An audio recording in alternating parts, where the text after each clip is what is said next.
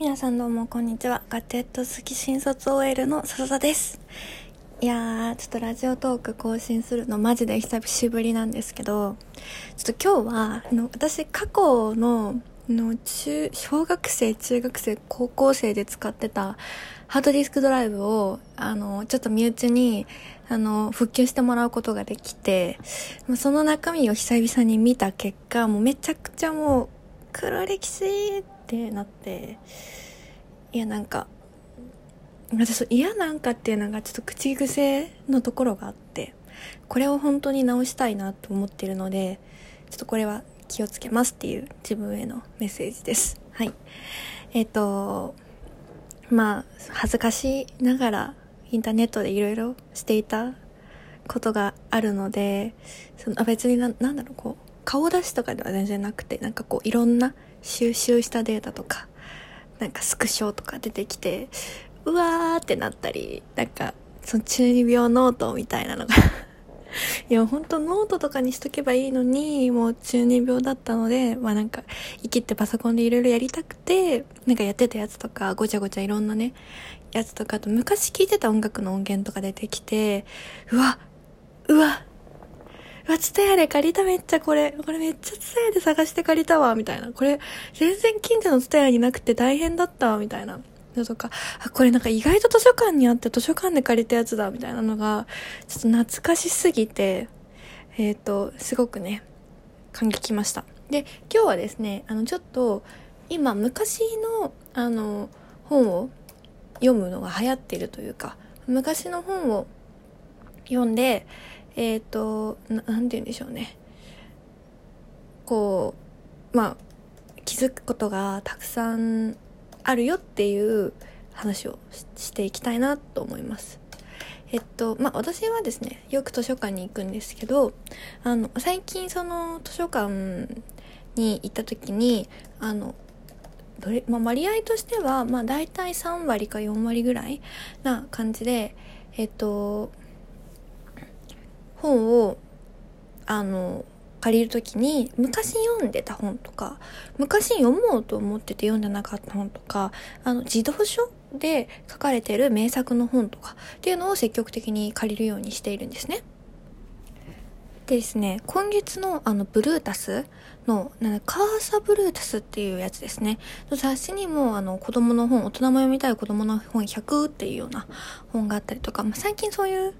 こう、風潮というか、っていうのがあるのかなと思ってちょっと今日は喋ろうかなと思っています。で、私がまあ、このブルータスのあの表紙にもなってるんですけど、まあ、エルマーの冒険、本当に好きで、エルマーの冒険も久しぶりに読んだんですよ。そしたら、なんかまあ、すごい面白くて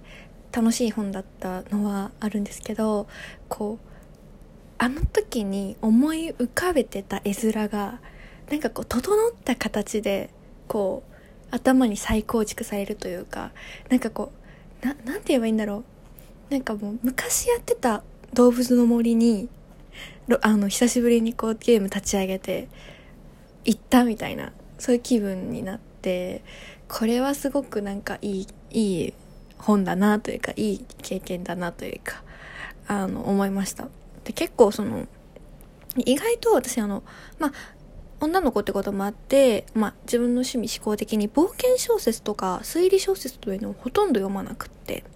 で、あの、まあ、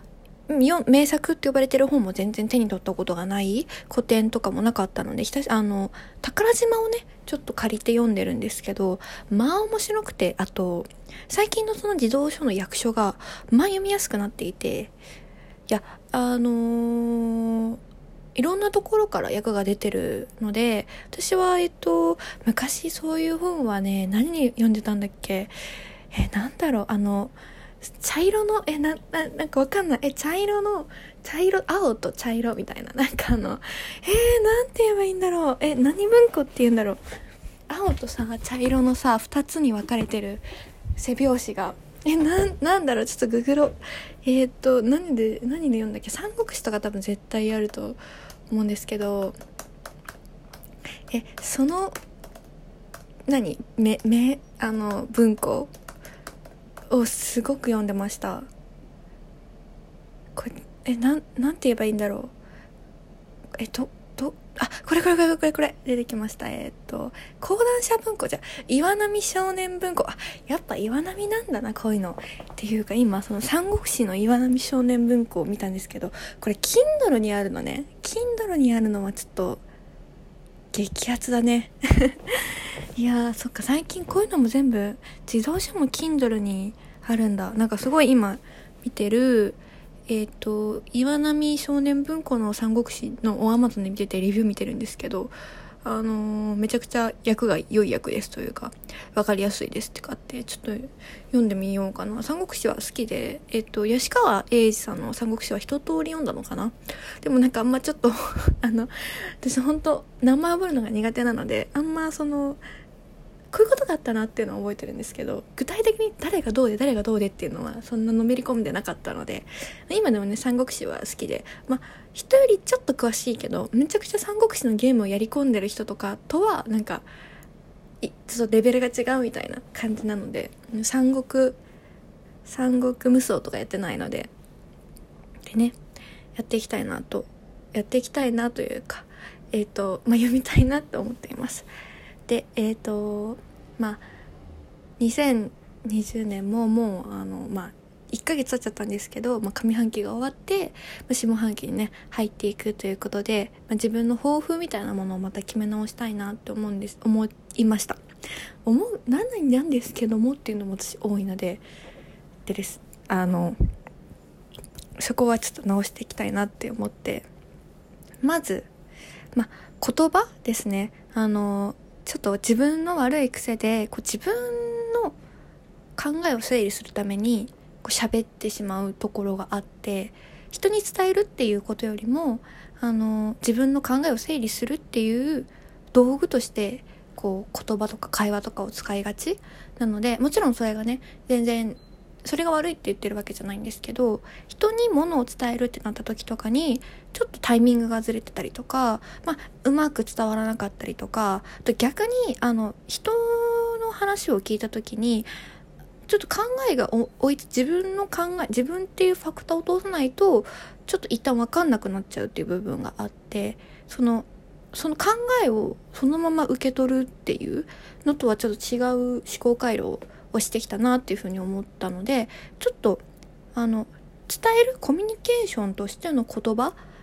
をもう少し強化していきたいなっていうふうに思うのでラジオトークも 頑張って更新したいです。あのなんかこうもっとちゃんと台本じゃないんですけどトークテーマを今いつもなんかざっくりこうざっくり話してるんですけどトークテーマを決めて喋っていけたらいいなっていうふうに思います。で2つ目はですね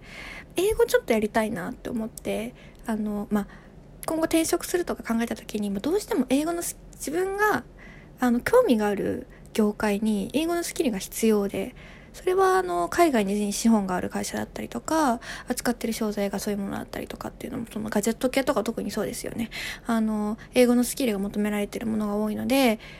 あの、まあ、私は本当に全然英語苦手なんですけれども英語をビジネスで使えるようになったらもっといろんなこと自分のやりたいことがいろいろできるんじゃないかなと思ってあの英語ダメダメ女が ちょっと頑張ってゆくゆくその自分が行きたいところのあの例えば一つのあの新卒の採用基準に TOEIC 800点以上とかあったのでまあそこを とりあえず最終的なゴールとして見据えてなんかちょっとやっていけたらいいなっていうふうに思います。でですね3つ目はもう住環境をほぼ完璧にするっていうことを掲げたいなと思っていて、えっとまあ、結構私の部屋は、まあ、整ってはいる方だと思うんですけどなんかまだまだ改善の余地があるというかもうこれが今100%ですっていう感じではなくてまあなんだろうこう検討中というか、まあ、一人暮らし1年目って基本そんな感じだと思うんですけどなんかこうあれも欲しいこれも欲しいってなっちゃってあ例えばですねバスタオルなんですけどあのまあ最初とりあえず無印で買ってみてこれもすごいいいんだけどでももうちょっとこう毛羽立ちしないような何かないかなって思って探して買ってみてでも意外と汗吸わないなってなって今ですねあの木っていうえっ、とかなり速乾性の薄い面のねあのタオルを買ってみてそれがすごく良くてこれはかなりベストだなみたいなものにたどり着いているんですね。であの私は本当物結構少ない方なのでその木のタオルみたいな感じでもうこれは自分のベストアイテムみたいなベストアイテムでこう身の回りを固めていきたいなっていうのが2020年下半期の目標です、まあ、そのために当分貯金はできないかなって思っててあのなんだろうこう爆買いっていうんですかね。贅沢品を買いまくるっていうのはちょっと控えようっていうか私あんま贅沢品買いまくったりはしないんですけれどもそうですね。ちょっと自分に甘くてあのちょっとお腹空いたからラーメン食べに行っちゃう？みたいな細かいそういうお金の出費が多いのでそこをちょっと直していけたらいいなっていうふうに思っています。そんな感じですね。えっ、ー、と最近ラジオトークとかサボっててツイッターとかもすごい見てるんですけどすごいではないか。ちょっ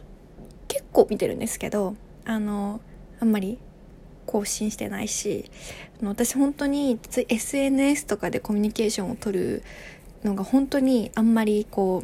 うよく電話するって言うんですけどとりあえず電話とかの方が好きなのであのぜひね、この最近私が知らない間にラジオトークがどんどん進化してお便り機能とかできてるので、もしよろしかったら何かメッセージをいただけると嬉しいです。それではまた。